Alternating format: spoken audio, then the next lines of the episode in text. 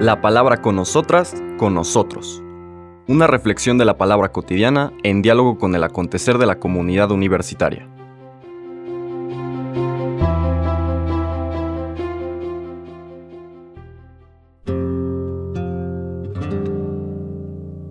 Hola, buenos días. Bienvenidas, bienvenidos a la palabra con nosotras, con nosotros de este martes 5 de diciembre. Seguimos nuestro recorrido de la primera semana de Adviento, de este ciclo 2 de las lecturas de los días entre semana.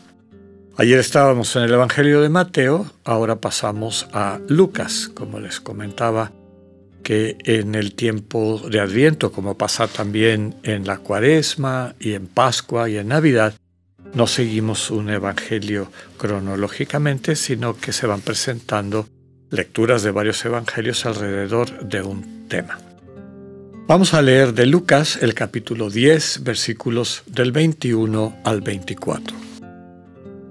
En aquella misma hora, Jesús se llenó de júbilo en el Espíritu Santo y exclamó, yo te alabo, Padre, Señor del cielo y de la tierra, porque has escondido estas cosas a los sabios y a los entendidos, y las has revelado a la gente sencilla.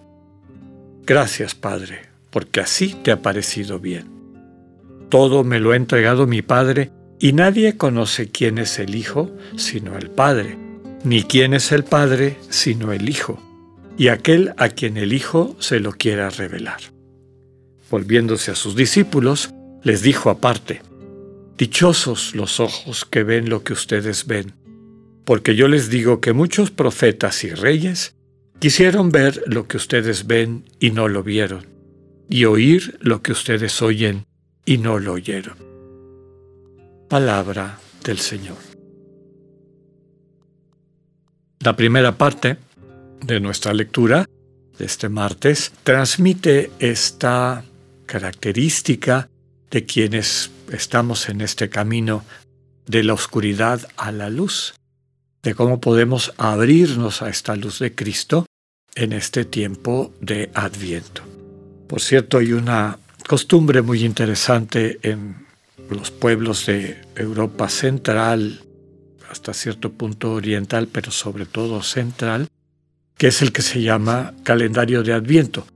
Y a los niños, a las niñas se les regala, suele ser una cajita o algo así, con todos los días del Adviento, es decir, de que empieza el tiempo de Adviento al día de Navidad, pero en cuenta regresiva, ¿no?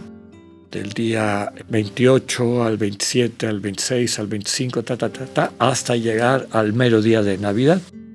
En algunas de estas que están un poquito más elaboradas, se abre una puertecita y adentro hay un regalito, un dulcecito, un chocolate o algo. Pero también detrás de esa puertita hay una lectura que nos va preparando para la gran fiesta del encuentro con la luz. Básicamente es el ir haciéndonos conscientes en este tiempo de preparación, que es lo que significa adviento, sabiendo que la venida se aproxima, cómo nos preparamos para acoger a quien viene. Por eso también el color litúrgico de Adviento es el morado, que es el, el color de la reflexión, de la reconciliación, del arrepentimiento, de la penitencia, etc. Básicamente, la preparación para recibir la luz de Cristo que recordamos en la fiesta de Navidad de manera particular. Entonces comentábamos que aquí al inicio de nuestro recorrido, la liturgia nos presenta el texto de San Lucas que encontramos también en Mateo, en el capítulo 11 de Mateo, con esta exclamación de Jesús. Se llena de júbilo, nos dice el texto, movido por el Espíritu Santo. ¿Qué quiere decir estar lleno de júbilo y qué quiere decir que el Espíritu Santo es el que mueve? Pues básicamente, cuando el Espíritu Santo está actuando, lo que experimentamos nosotros es la comunión, sentirnos unidos, unidas a una persona amada. Por eso la persona del Espíritu Santo es un poquito difícil de, de manejar o de entender porque es precisamente quien nos vincula a las personas amadas, es el, el vínculo de la comunión, quien facilita esa comunión. Por lo tanto, ese es un elemento fundamental para entender esta lectura. ¿A quién se sentía vinculado Jesús? De tal forma que eso le daba gran alegría. Primero que nada a su Padre, porque con Él está dialogando. ¿no? Yo te alabo, Padre, Señor del cielo y de la tierra. Se siente en comunión con su Padre. Algo le acaba de comunicar su Padre, que es lo que le toca el corazón a Jesús. Y básicamente es el contraste entre la cerrazón de las autoridades religiosas de su pueblo, que tienen un corazón endurecido por su soberbia, por creer que tienen a Dios domesticado, que son quienes tienen, digamos, la autorización de Dios mismo de decidir qué es lo que está bien y qué es lo que está mal, de excluir en ocasiones a personas de la comunidad de Israel, etc. ¿no? Todos estos elementos que, que de alguna manera se vinculan a una experiencia de soberbia, de egolatría, de egocentrismo, captar la dureza de corazón de quienes aparentemente son los sabios y los, los que uno pensaría o los que la cultura popular de la época consideraba que estaban más cerca de Dios o que tenían más elementos para saber quién era Dios y cómo vivir en fidelidad a Dios, y al resto del pueblo, la gente sencilla que se consideraba o que se veía con desprecio por parte de estas autoridades. ¿no? Eh, inclusive en algunos textos se hablaba de que estaban malditos, malditos porque no conocen la ley y no la viven. Y aquí se cambian radicalmente las perspectivas. Dios, este Padre, ha escondido la verdad, es decir, que Dios es amor, misericordia infinita, etc., a los sabios y los entendidos, porque su pseudo sabiduría y pseudo entendimiento lo que hace es encerrarlos en sus discursos, en sus maneras intelectuales, doctrinales, dogmáticas de ver las cosas y cerrarles al misterio de Dios que es relación de amor interpersonal. En cambio, la gente sencilla, a la gente que no tiene expectativas, que no cree que lo sabe todo, que no se siente superior a las demás o a los demás, esa misma actitud de sencillez, humildad, apertura, les permite captar el misterio. Finalmente subraya la última frase del primer párrafo, que Jesús está en esta relación de profunda comunión con su Padre. ¿no?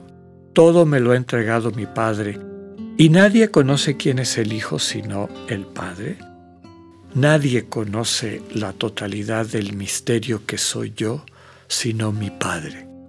Y desde luego, el Padre en ese diálogo permanente con Jesús, palabra eterna del Padre, pero que ha asumido a plenitud la condición humana, lo cual significa radicalmente el poner entre paréntesis lo que está en el fondo de su condición divina para asumir a plenitud la condición humana y humanamente va descubriéndose, va entendiendo este vínculo y su identidad como hijo. Y nadie sabe quién es el Padre sino el Hijo. Y el Hijo es quien nos lo transmite, quien lo revela.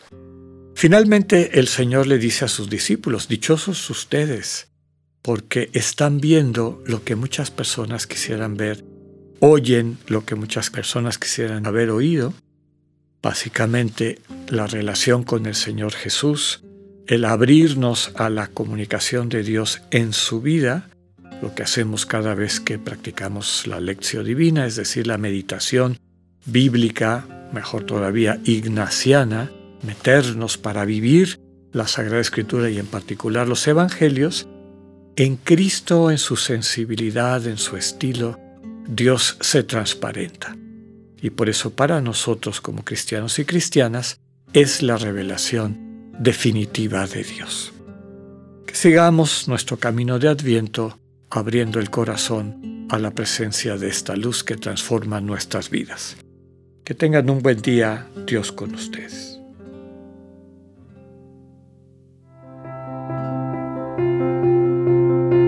Acabamos de escuchar el mensaje del Padre Alexander Satirka. Escúchalo de lunes a viernes a las 8.45 de la mañana por radioiberoleón.com, a través de nuestra app gratuita para iOS y Android o por Spotify. Esta es una producción de Radio Ibero León en colaboración con el ITESO, Universidad Jesuita de Guadalajara.